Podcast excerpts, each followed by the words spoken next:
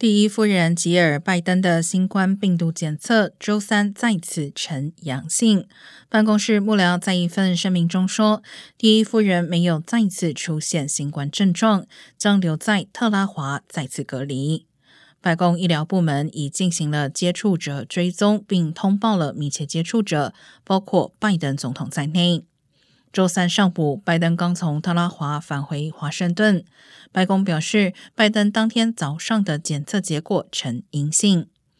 拜登和第一夫人此前都服用了新冠治疗药物 Paxlovid，而这种药物可能导致服用的人测试再次呈阳性，甚至也会重复出现新冠症状。